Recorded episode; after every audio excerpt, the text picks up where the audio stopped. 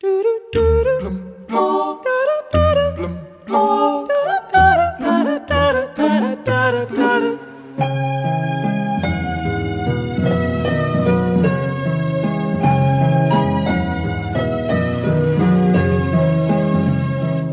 stato nel Valhalla a spasso con le idee ed ho tirato d'arco tra ciglia ed alzale.